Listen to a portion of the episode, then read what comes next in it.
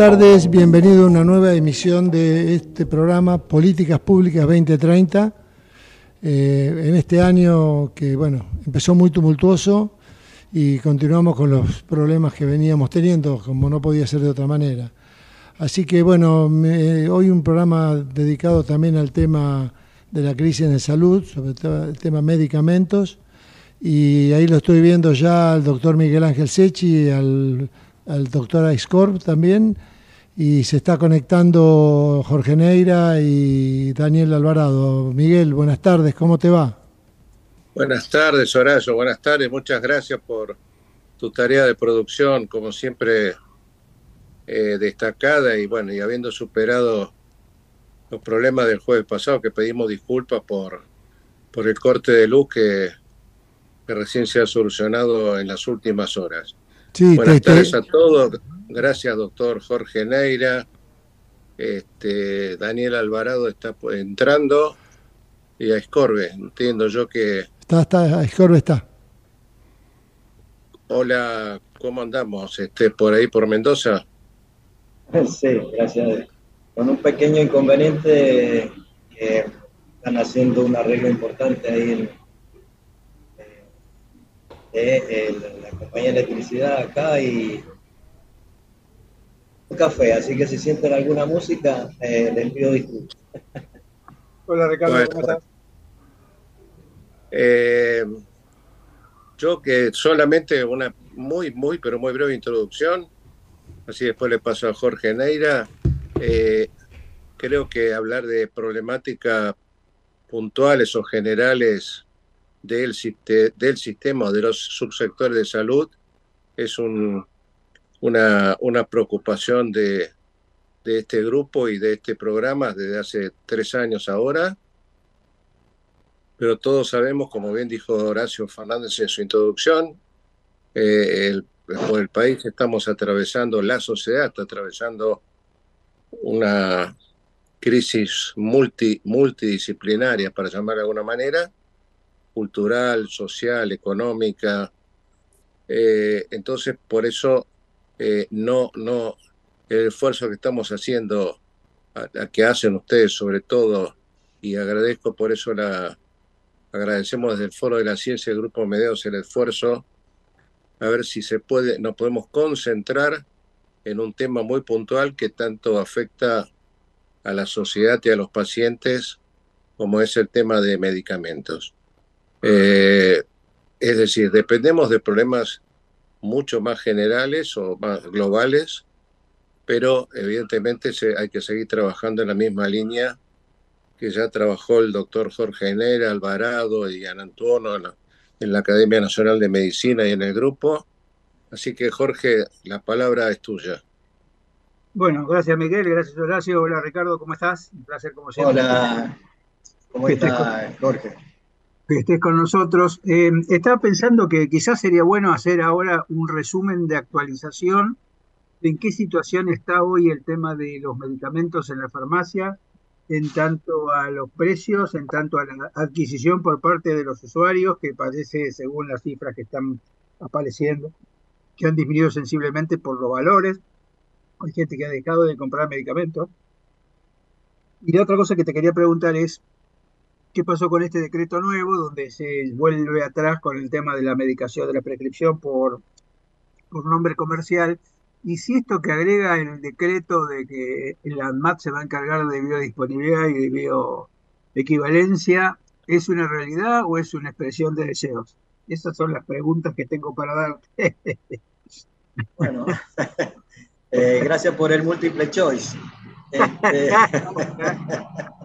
Este...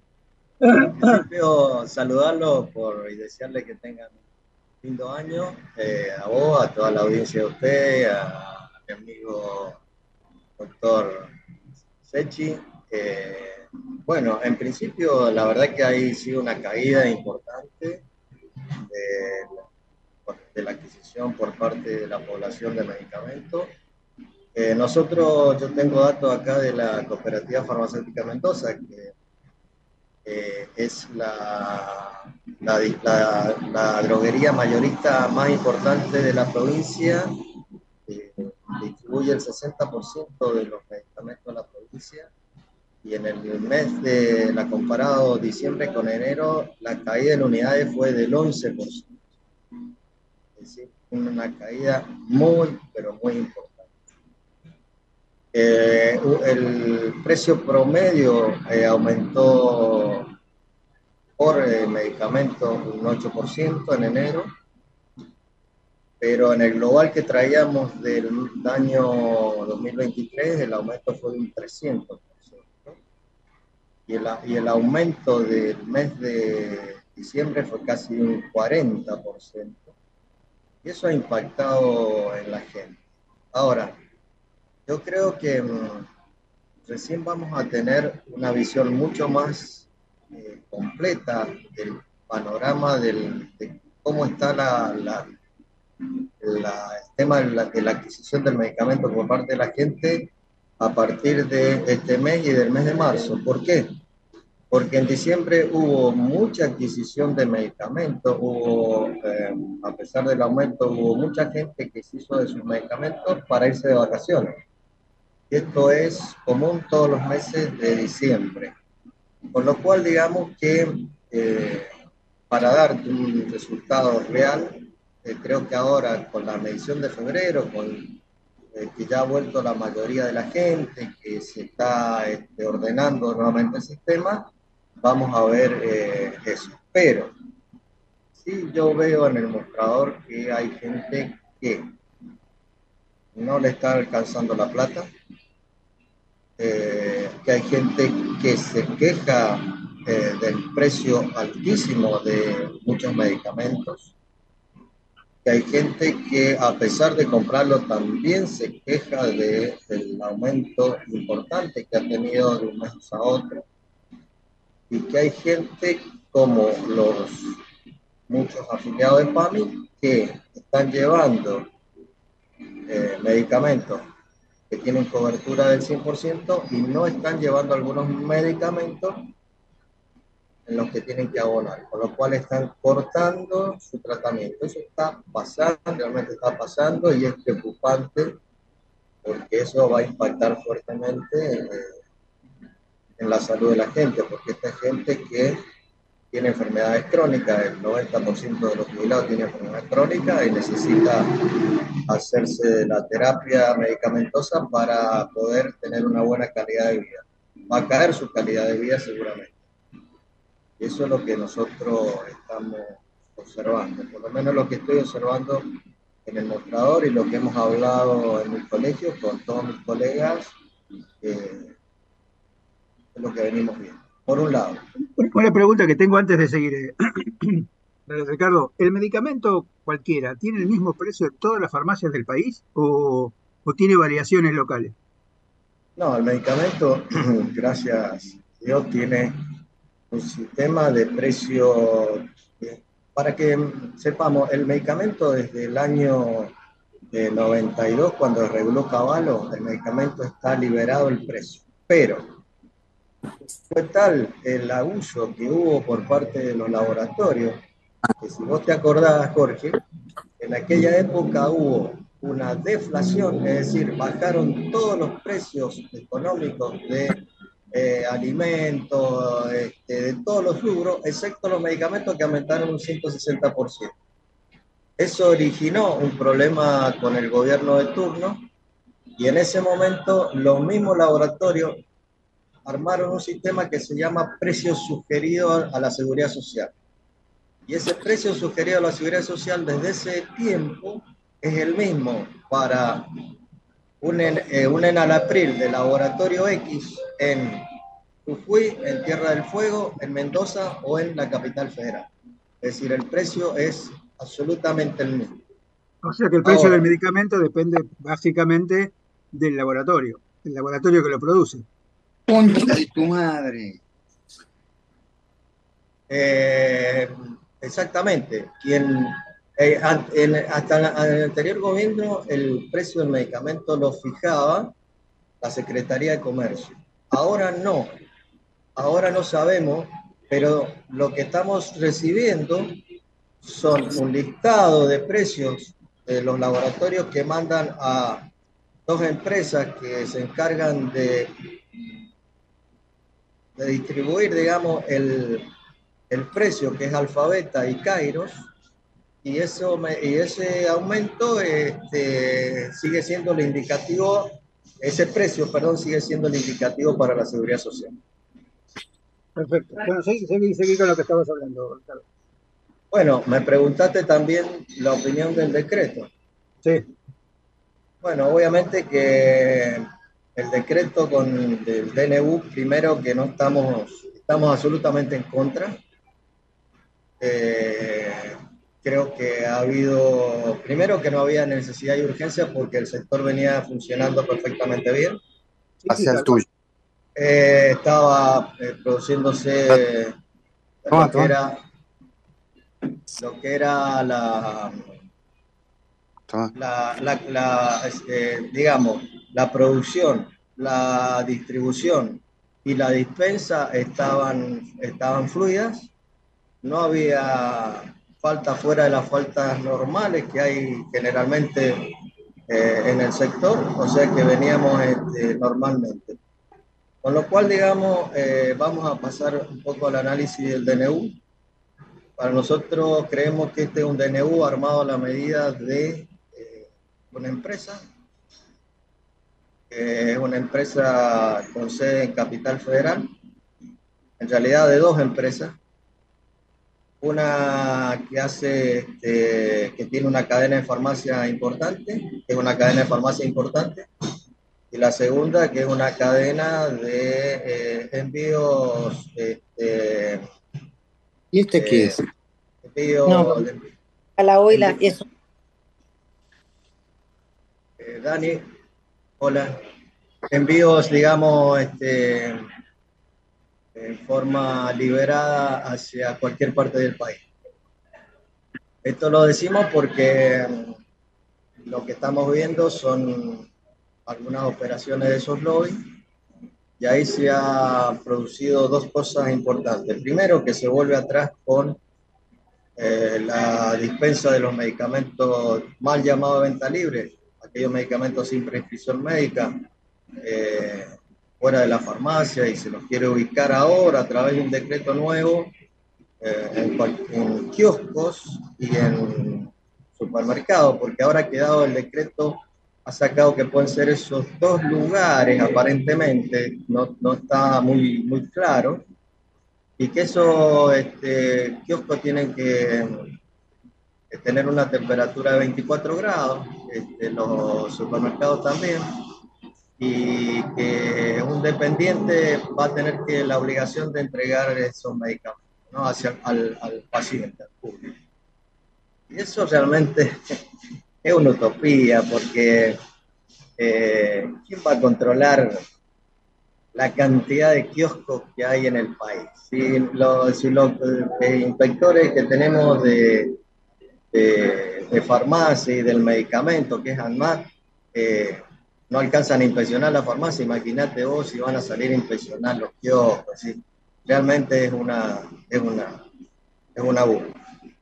Por un lado. Por otro lado, se permite que las droguerías puedan entregar planes oncológicos y planes especiales en forma directa al público, lo cual también es una aberración, porque ahí este, se, se, trata de eliminar a, a la cadena de la farmacia cuando ese envío eh, realmente lo hacíamos a precio de esclavo. Es decir, por un medicamento de 300 o 400 mil pesos nos daban 4 mil pesos. Eh, a precio vil lo, lo entregábamos. Realmente una, también una situación, una burla.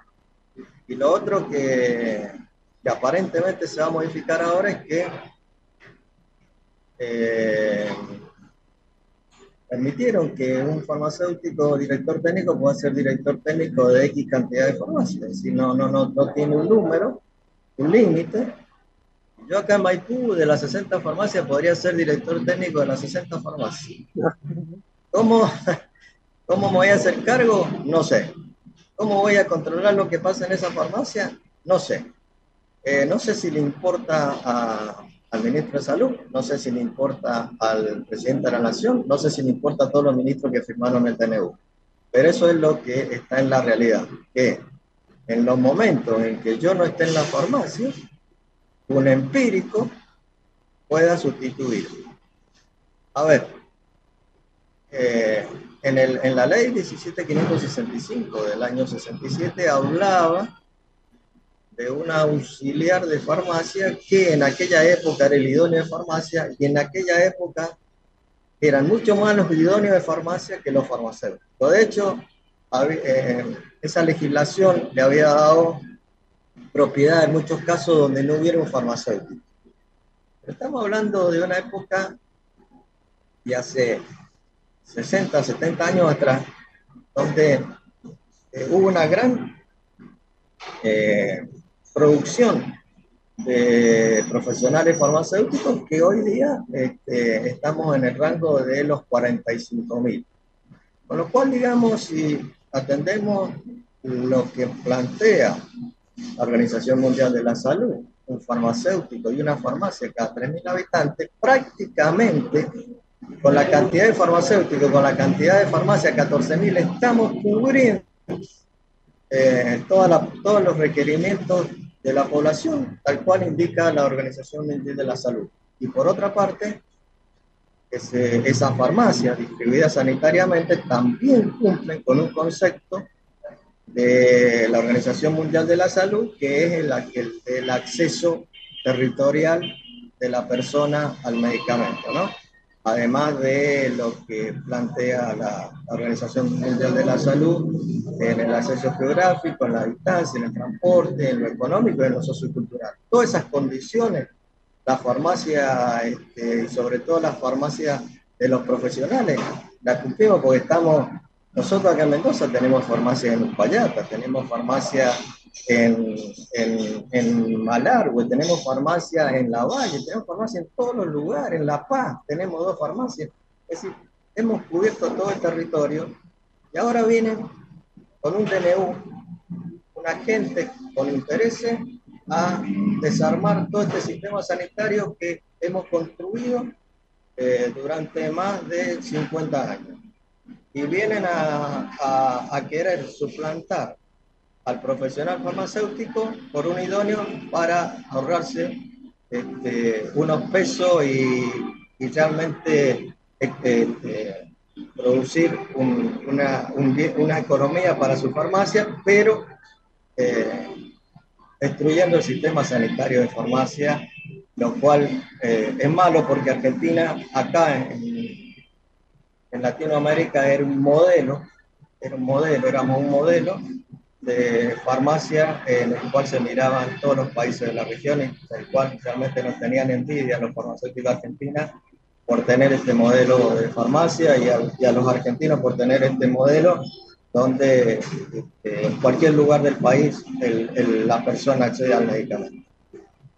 Sí, sí, yo comparto plenamente lo que decís. Hoy tuve justamente una reunión con la gente, con, la Academia de Farmacia y Bioquímica, este, que también tienen la misma el, mismo concepto de ustedes y la verdad que es una pena porque lo que, es, lo que han hecho es igualar para abajo, ¿no? No igualar para arriba, sino igualar para abajo, permitiendo que, se haga una, una atención no adecuada a las necesidades de la persona, ¿no?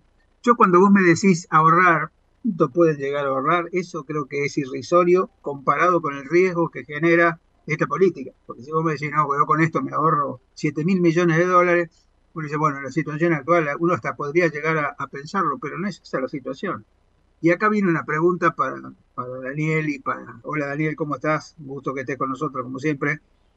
Hola Jorge, hola Miguel, hola Pichi, ¿cómo andan? Hola hermano, querido, ¿cómo andan? Acá estamos, acá estamos con Ricardo y el multiple choice, como él dice.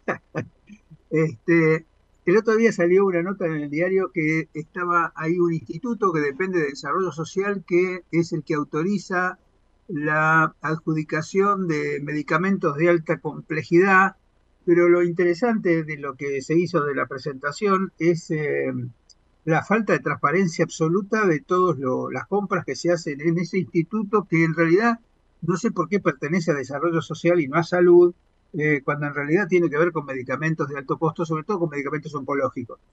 Quería saber si eso es cierto, qué novedad, qué, es lo que ustedes conocen del tema. Eh, y esto me parece que hace, digamos, al tema de lo que pasa siempre en nuestro sistema de salud, que es la cantidad de intermediarios en todos lados, que, por ejemplo, una de las cosas que decían es que compraban por mail eh, y no tenían precio de referencia, ¿no? Y entonces cuando uno ve compra por mail no tiene precio de referencia, está claro que es lo que hacen, digamos, ¿no? Eh, por eso quería saber si vos tenías esta información, si, si conoces el tema, este, si es cierto esto que se está diciendo. Mira, eh, digamos, estoy al tanto de lo que estás planteando. en realidad debería estar en el, digamos, en, en, el Ministerio de Salud. Está aquí por una cuestión en su momento que es gente que tenía determinados planes con enfermedades terminales y eh, recibían no por la por el lado natural que tendría que ser el banco de drogas para la gente que no tiene ningún tipo de cobertura recibía este tipo de medicación la realidad que la denuncia, y lo leí como vos en cuanto a que no es transparente, que no es transparente en los precios, la verdad que esa parte no la conozco. Lo que no se puede hacer nunca, porque los pacientes existen, es dejarle, como se le dejó desde el primer día que se asumió en diciembre, a un paciente oncológico sin la medicación adecuada. Me parece que hay que entregar, hay que entregar la medicación, seguir el tratamiento y, paralelamente a esto, con hacer las denuncias correspondientes y, que termine eh, con un juicio o en cana, como se merece el que trabajó en esto. Pero la verdad que la gente súper carenciada ha quedado desde ese momento y hasta el día de hoy, eh, no se ha restablecido un problema muy serio que no solamente lo tiene esta parte de, de y hablemos que estos medicamentos no deben, digamos, estos pacientes no deben llegar ni al 0,2% de las eh, de, lo que hoy reciben todos los habitantes de este país, o sea, es muy minúsculo. Lo que pasa es que publicitariamente es interesante. También se podría decir que hoy el Garrahan no está recibiendo absolutamente ninguna partida porque entró dentro del congelamiento y también está, es decir, nadie hoy pondría en duda si hay o no transparencia del Garrahan, y sin embargo también se ha hecho ahí. Así que el, tema es, es, cierto, pero me parece que este, se ha ido por un camino equivocado y sí parto de que sería la oportunidad de volverlo a colocar en el Ministerio de Salud pero bueno, del Ministerio de Salud, por lo menos de lo que nosotros dentro de Farmacéuticos Sin Fronteras que hemos recibido este, directamente este tipo de denuncias eh, en cuanto a que la gente no recibe la medicación, hemos querido comunicarnos con el Ministerio y bueno, no sé ustedes si habrán tenido este, alguna respuesta, pero en el caso nuestro eh, hasta lo hicimos por mesa de entrada, con nota oficial y todo, y no hemos tenido, y esto ya hace más de 30 días, ningún tipo de respuesta. Sí, exactamente. Yo creo que ese es un tema. El tema es que una pregunta que uno se hace es, ¿tiene que haber tanta duplicación de cosas o no sería mejor que todo estuviera en un solo lugar para tener una política? Cuando vos hablas del Garrahan, el Garrahan es un SAMIC. Los hospitales SAMIC eh, son hospitales que tienen un presupuesto que el 80% viene de Nación. Además de la autogestión que pueden generar, que es bastante, el Garrahan tiene una autogestión muy importante, y es el hospital de referencia para todos los amigos del país. Yo tengo oportunidad de estar, estar haciendo algunas actividades con el SAMIC de Cuencalta. En la provincia de Buenos Aires hay unos cuantos SAMIC, está el de Cuencalta, está el del Cruz, está el el del Bicentenario, que son hospitales que trabajan muy bien, son hospitales que han crecido en los últimos años y la verdad que cubren una importante cosa y supongo yo que esta, esta dificultad que tiene el Garrahan la deben tener todos los AMIC. Con lo cual hay que plantearse que estos AMIC son lugares de, muy alta referencia, porque digamos, este, el hospital de Cuencalta es un hospital que tiene mucha referencia local. Este, y la verdad que mm, es, eh, es, importante porque cuando uno dice, bueno, esta de financiación del SAMI, que lo único que va a lograr es que el hospital se vaya para abajo. Así que a mí me parece que son temas que después vamos a hablar después del corte del ministro. El ministro está desaparecido en acción. La verdad que no nadie escuchó nada porque a mí me llama mucho la atención con la situación en crisis, de crisis del país que tenemos y este y que no haya más eh, representatividad, ¿no? Tenemos un minuto, acá dice un minuto para el corte, y yo le había planteado a Ricardo, y me gustaría después escucharlos a los dos, y es hablar un poquito del tema de esto que salió en el decreto último, donde se volvía a la, prescripción por, nombre comercial, eh, que hay un párrafo que habla de la biodisponibilidad y de equivalencia a cargo de ANMAT, pero no dice más nada, ¿no? Estos son como las leyes que dice que hay que hacer tal cosa, pero no hay, la pregunta, la pregunta ambos eh, es que ¿Qué significa eso para ustedes? ¿Qué significa para los medicamentos que aparezca esto en el decreto, pero no se diga cómo? En realidad, la, verdad que eso no cambia nada, porque la biodisponibilidad y la bioequivalencia ya estaban este, a cargo de ANMAT desde siempre, digamos, desde la creación de ANMAT. Y de hecho, los medicamentos que han hecho biodisponibilidad y bioequivalencia han sido aprobados por ANMAT. Es decir, que me parece que eso está puesto ahí porque eh, hubo, eh, a nuestro criterio, en forma realmente equivocada por parte del sector de los médicos, eh, una forma de atacar a la profesión nuestra diciendo de que, bueno, había que conservar la marca a partir de que no todos los medicamentos cumplían bioequivalencia a biodisponibilidad, sino que eran unos pocos. En realidad lo que no dijo la, la Asociación Médica Argentina ni la Academia Nacional de Medicina fue que todos los medicamentos de Argentina, el 90% de los medicamentos de Argentina eh, son, son los que se llaman drogas sustitutas, es decir, este, acá no hay medicamentos creados por los laboratorios originales, sino que esa misma esa misma droga la tomaron los laboratorios argentinos y la crearon en forma maravillosa, con, una, este, con un nivel de, copia, porque esto era, vamos a decirlo con la palabra correcta, son copias, y, la verdad que, eso es lo que, lo que pasa en Argentina. Ahora, un dato muy importante. En Argentina hay 45.000 formas farmacéuticas. No hay una sola farmacia en la Argentina. Una, te digo. Mira lo que te digo, te doy la chance de una que pueda llegar a tener las 45 mil formas farmacéuticas. Entonces, ¿cómo no vamos a sustituir cuando venga el paciente a la farmacia si vos lo que tenés que darle al paciente es una respuesta en, medicamentosa para que el paciente eh, se pueda llevar a, su casa y hacer su tratamiento. Eh, Ricardo, quédate ahí porque nos tenemos que ir al corte, pero seguimos con este tema porque me parece que es muy importante lo que estás conversando y me gustaría que después Daniel hiciera algunos aportes. Así que si les parece, nos vamos al corte y volvemos a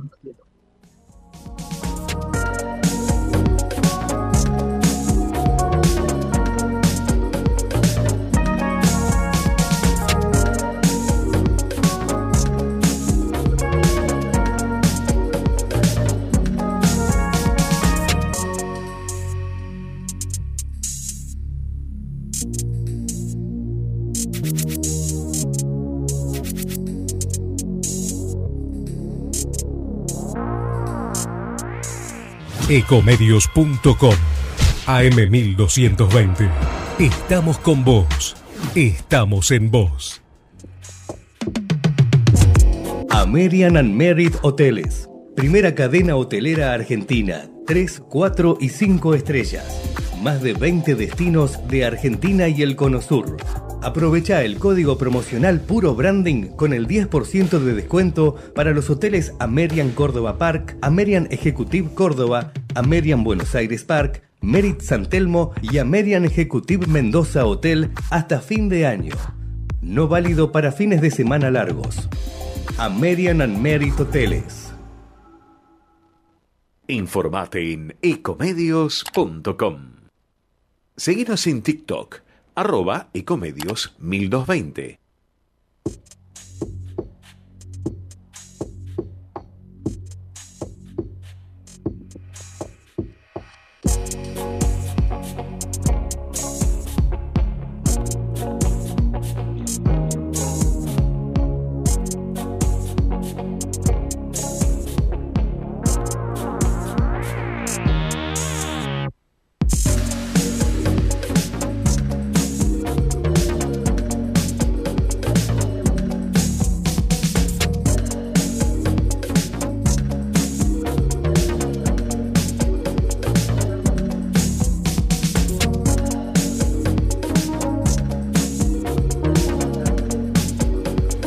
Bueno, y después del corte comercial continuamos con la emisión de Políticas Públicas 2030 desde aquí, desde la capital federal.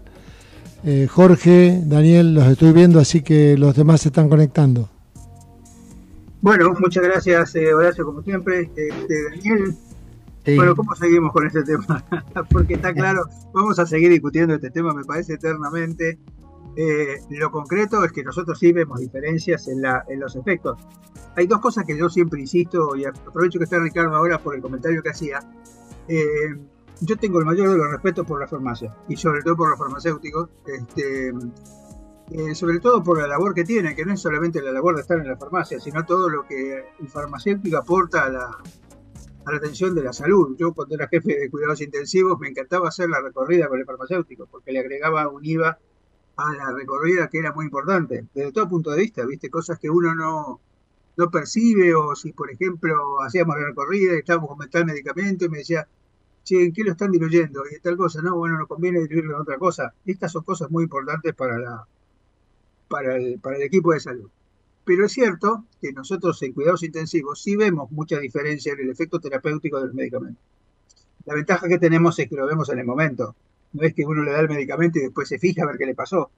Y lo que me parece que nunca se hizo fueron estudios de costo-efectividad de, de las copias. Y eh, hacer un estudio de costo-efectividad es hacer un estudio a largo plazo viendo cuáles son los costos que generan eh, la no curación, la, tardanza en curarse, las complicaciones. Por eso es que a veces vos vas a encontrar, eh, Ricardo, como, cierta resistencia por parte de los, de los, de los, profesionales de la medicina con esta cosa de, los, de las copias.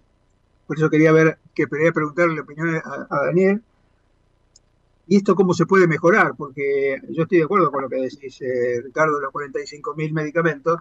Que es posible que una farmacia tenga tanto y además depende de la, calidad de la farmacia, ¿no? Hay, hay, farmacias que son más chicas y que, que tienen más limitaciones. ¿Cómo se resuelve este tema? Daniel, ¿vos cómo lo ves?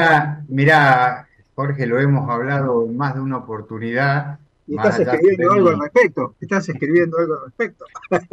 Sabes mi, eh, mi reconocimiento hacia la academia y hacia la asociación médica.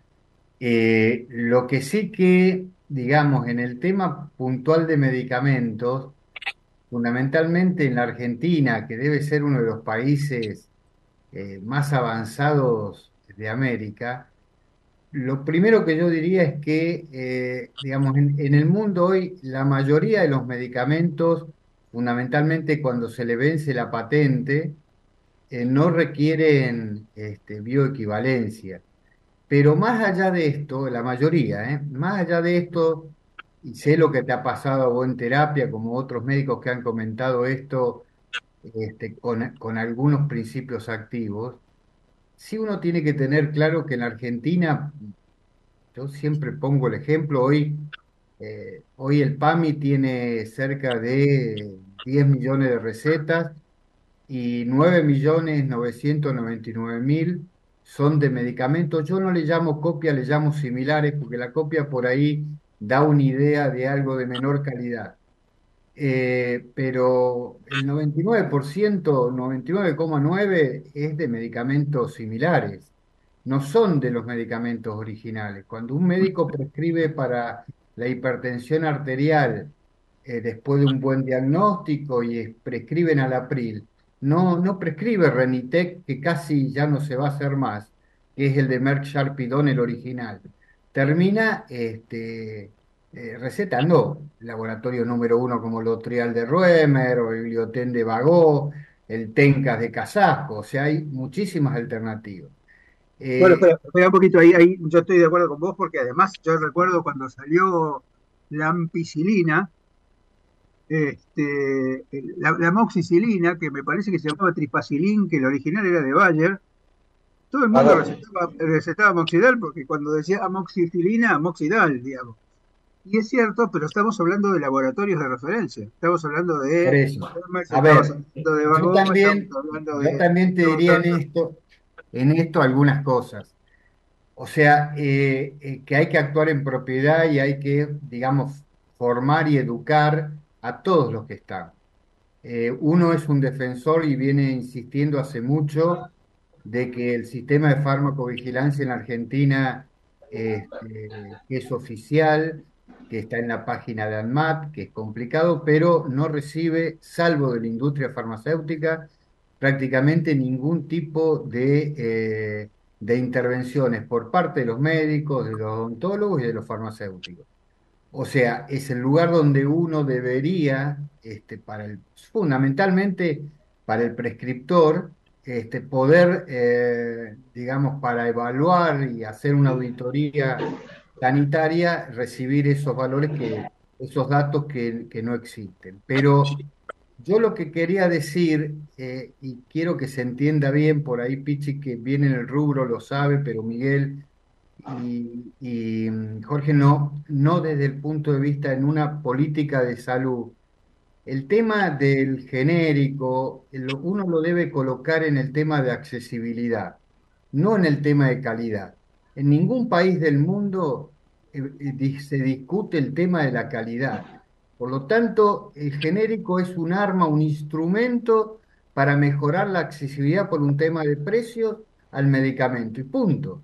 La calidad va por otro lado. Nadie podría estar hoy pensando que Novartis, que es uno de los dos, tres laboratorios más importantes del mundo, este, cuando, eh, y tiene, inclusive acá en Argentina, ya no produce, pero, pero sí tiene sus oficinas, tiene Sandoz, que es el mismo laboratorio de ellos y demás y que produce genéricos, y es uno de los mayores generistas del mundo.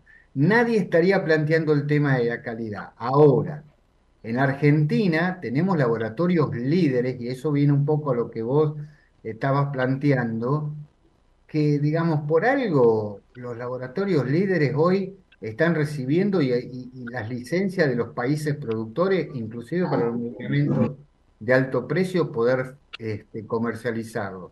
Nadie pone en duda hoy esta calidad.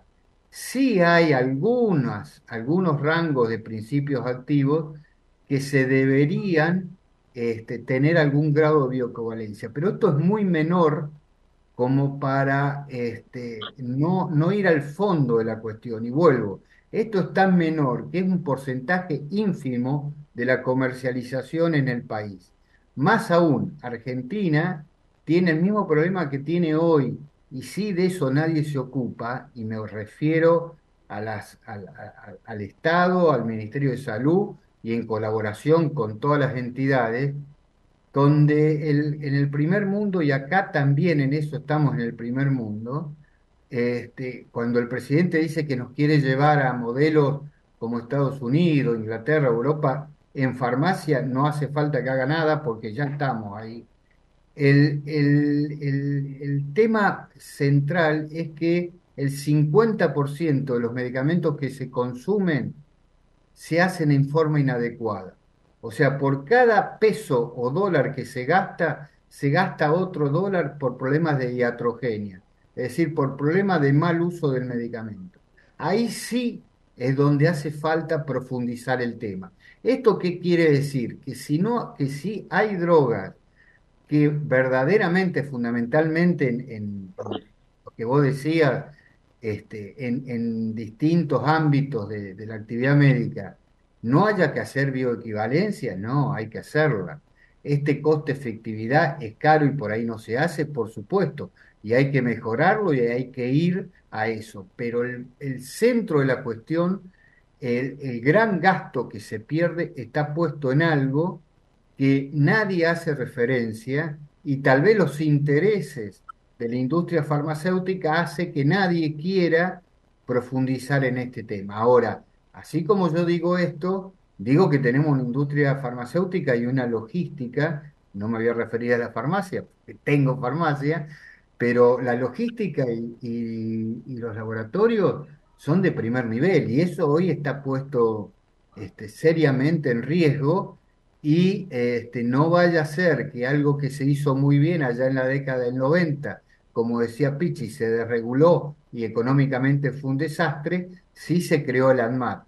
Entonces, a partir de ahí, todos los que, los que prescriben y los que dispensamos, queremos tener una agencia que hoy está puesta al primer nivel de la FDA en Estados Unidos o de la EMA en la Comunidad Europea, este, que es que ese ANMAT se debilite, porque gracias al ANMAT desaparecieron los medicamentos ilegales, los falsificados, los truchos, y gracias a eso hoy podemos decir que tenemos este, una buena calidad, una excelente no, no, no existe excelente excelencia en ningún país del mundo. Por eso los problemas en Inglaterra, por eso los problemas en Francia, pero teniendo una agencia uno la tiene que mejorar y los profesionales tendríamos que verdaderamente comprometernos para que justamente cuando nosotros en la farmacia dispensamos un producto lo hacemos este, sabiendo que estamos entregando algo de calidad. Y si no es de calidad,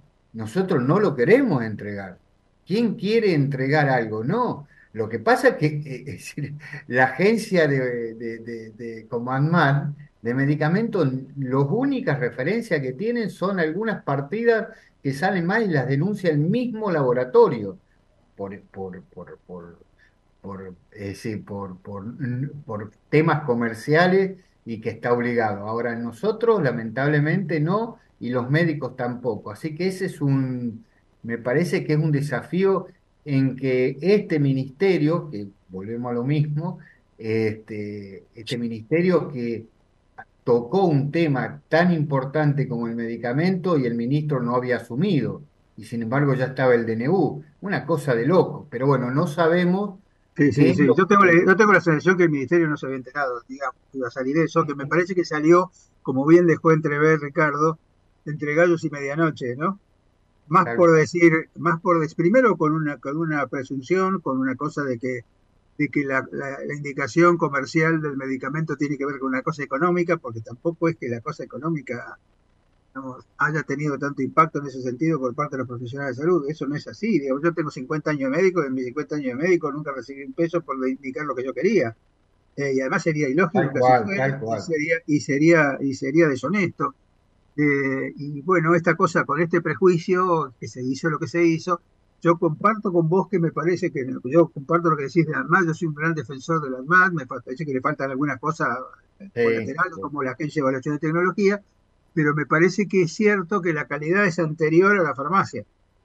La calidad debería estar asegurada para que el farmacéutico no tuviera dificultad en la dispensa, porque no es el farmacéutico el que tiene que decir esto es de calidad o esto no es de calidad, eso tiene que ser anterior a la farmacia, como es anterior al profesional. Eh, y a mí me parece que en eso es donde hay que trabajar un poco más. Me parece que esto, eh, yo creo que esto que decía Ricardo, y me parece que sería bueno que lo repitieras, no sé si lo escuchó Daniel, que decías de que, digamos, eh, comparado con las farmacias americanas y europeas, nuestra farmacia es muy buena cuando tenía el farmacéutico, pero que ahora que se que, no se habilita que este farmacéutico esté en todas las farmacias es una vuelta atrás. Entonces, tenemos el mejor sistema de farmacia y lo quieren debilitar para parecer los Estados Unidos que tiene un sistema de farmacia con los farmacéuticos. No sé cómo lo ve Ricardo vos esto. No, a ver, el sistema de Estados Unidos es un sistema donde farmacéutico, hay, hasta, hasta grado de farmacéutico y hacen preparación magistral por prescripción magistral de los médicos con medicamentos a granel. Ese es un modelo.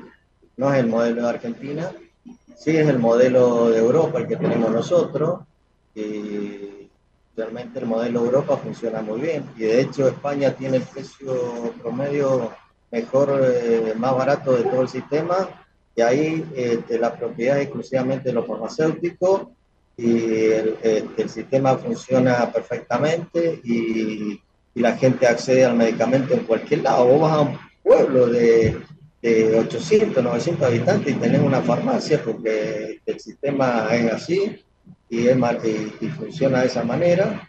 Y, yo creo que ese, y además el, la distribución, el sistema de, de mayorista, la distribución en España, el 90% la hacen las cooperativas farmacéuticas. ¿sí? Que también es un tema que no se ha analizado, que deberíamos discutirlo, porque también ahí hay un tema muy importante en lo que hace al acceso al medicamento, al costo del medicamento en la farmacia. Eh, no es lo mismo la manera en que adquiere y compra una farmacia chica con, con, un porcentaje X a lo, que, a lo que adquiere una cadena con otro porcentaje X acá en Argentina. Eh, sin embargo, este, nosotros acá en Mendoza tenemos una cooperativa y todos compramos al mismo precio este, y tenemos el mismo margen. Es decir, no es lo mismo. Entonces, también ahí deberíamos dar un debate sobre el sistema que no se viene dando. ¿sí? Y acá en Argentina, las tres droguerías más importantes, dos pertenecen a la industria farmacéutica, o a dueños de la industria farmacéutica, o una parte de la industria farmacéutica. Entonces, creo, que ahí hay una situación. ¿no? ¿Puedo? Sí, dale, Miguel. Hola. Hola. Sí, dale, Miguel. Escuchamos. Estamos escuchando. No, no, pensé que estaba muteado. Eh, eh, yo escuché muy respetuosamente, porque aparte tengo los conceptos básicos que vengo escuchando a ustedes hace años. Eh, eh, Daniel, recién cuando hablabas de la calidad, que no tengo ninguna duda de, la experiencia tuya y de Aiscorbe, hemos recorrido un poco todo el país con el amigo Víctor Rodríguez, el cual le manda muchos saludos. Eh, Daniel, cuando hablas de la calidad que un poco planteas que, que está eh, en principio aseguradas, que yo coincido y lo mío no pretende ser un, juicio de valor la pregunta. ¿Puede haber alguna diferencia entre la farmacia, entre lo que provee la farmacia comunitaria y la farmacia institucional? Esto, esto es una cosa que está dando vuelta y puede ser un mito como puede ser una, una cosa que hay que aclarar. Eh, la calidad del medicamento en la internación. No, no, para nada, Miguel. No, no, no. La calidad es la misma y todas las clínicas, hospitales tienen farmacia con farmacéutico ejerciendo y se tiene que adquirir medicamentos que están autorizados. Con lo cual, la, lo que pasa es que en el mercado del medicamento, y vuelvo a repetir, Argentina tiene, digamos, yo siempre repito lo mismo y me parece que, que por repetir nunca está de más eh, digamos, los objetivos que percibe cualquier país en el mundo, sea con la ideología que sea, es cumplir tres objetivos en una política de medicamento, que es la accesibilidad, el uso racional de medicamento y la calidad. Y Argentina lo cumple. ¿Que tiene dificultades? Sí. ¿Que hay que mejorar? Sí, pero partimos de una base muy buena. Yo le decía a Jorge por ahí, que también por ahí me ha escuchado en otra oportunidad, cuando el mercado va cambiando, es muy difícil eh, mezclar el tema, por eso accesibilidad, genérico, con calidad, porque vamos por otro lado. Eh, yo pongo el ejemplo del primer laboratorio que me toca visitar hace varios años atrás, que era este, un, laboratorio que era de, Laboratorio Nortia, de, Nacionales, que está en Linier, y cuando entré a visitarlo me doy cuenta que este, los medicamentos que hacía este laboratorio, la ciprofloxacina, número uno este, del país, se hacía ahí, o sea, de Ruemer, el Siriax, se hacía en Nortia. Es decir, acá existe mucha terciarización y, y, uno cómo va a hablar mal que un laboratorio no conocido, aparentemente de menos calidad, que, la marca líder este, los hace el mismo laboratorio. Hoy el laboratorio líder tiene, con las fusiones, con las concentraciones que están habiendo, yo como puse el ejemplo en Alapril, hay laboratorios número uno como Roemer, que también tiene acciones en Gador, tiene acciones en lo que era Argentina, o sea, laboratorios que y producen el mismo en Alapril. o sea, hay tantos elementos que hacen de que uno, el tema de la calidad tiene que ser muy cuidadoso. ¿Por, qué? Porque los problemas que estamos teniendo vienen por otro lado. En el caso de los médicos y en el caso de los farmacéuticos o de las farmacias, hoy tenemos problemas serios del recurso humano, de, la rentabilidad, de, lo que cobran, y ahí está un problema serio, no en el tema que, digamos, nos quieren hacer ver que existe. Y vuelvo a repetir, eh, creo que está muy bien profundizar este tema, pero por favor no toquemos la calidad que, en Argentina eh, eh, no le tenemos que envidiar, al contrario, este, de México, de Colombia, del mismo Brasil, este, han venido a, ver cómo producían los laboratorios y cómo controlar el ANMAT. Un medicamento que se registra para su comercialización, la primera parte la hace el, la agencia, o sea, el ANMAT del Estado, pero luego la calidad es responsable el laboratorio, el laboratorio productor. Esto sucede, es, común en todo el mundo. Con el cual quedémonos tranquilos en esa parte. ¿Esto qué quiere decir? ¿Que hay que irse a dormir la siesta? No. Hay que seguir controlando profundizando esto fundamentalmente con los biológicos, los biosimilares y como decía Jorge recién, para esto sí, en un costo-efectividad, haría falta rápidamente la creación de, una agencia de, evaluación de tecnología. Miguel, si me hubieras hecho esa pregunta hace 20 años atrás, te hubiera dicho que existía mucha diferencia entre el medicamento en la farmacia comunitaria con el medicamento en el servicio institucional de farmacia. Y yo lo, lo viví permanentemente. Es más, lo que planteó Jorge, diría que hace 15 años yo veía en no excipiente este, diferencia.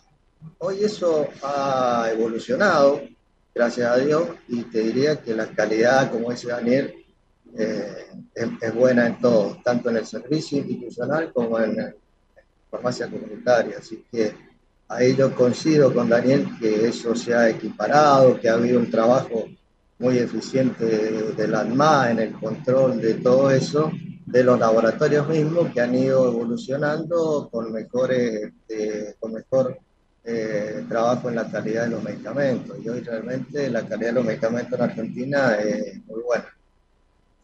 Jorge, yo quisiera hacer un comentario, nos quedan tres minutos.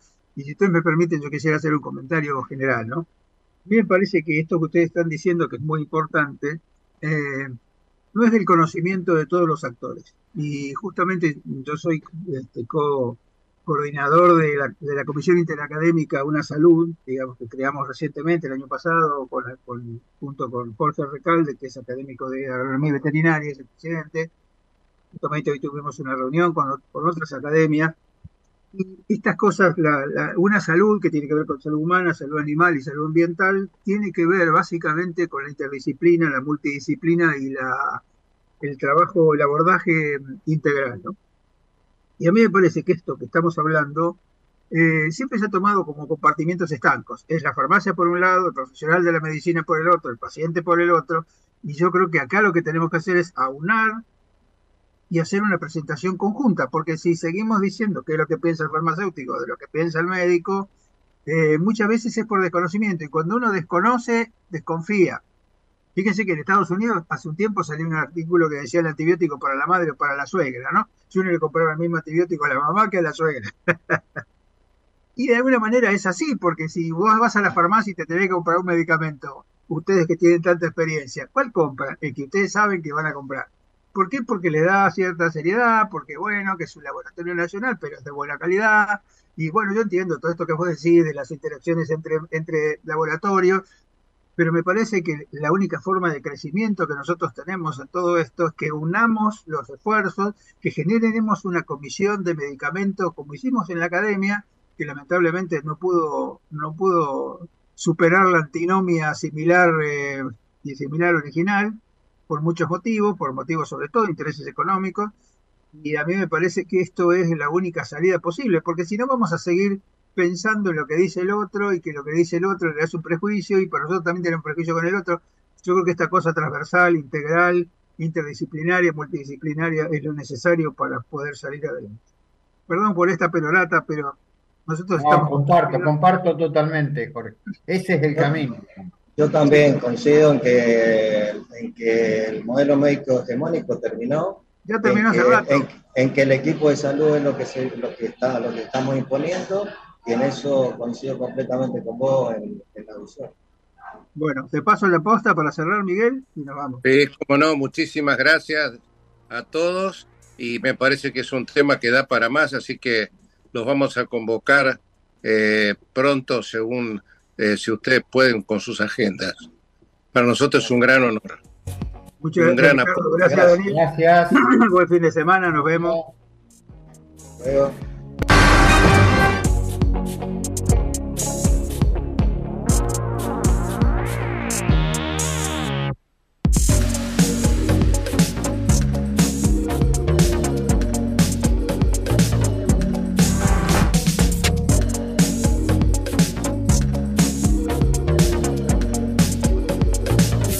Desde Buenos Aires, transmite LRI 224, AM 1220, Ecomedios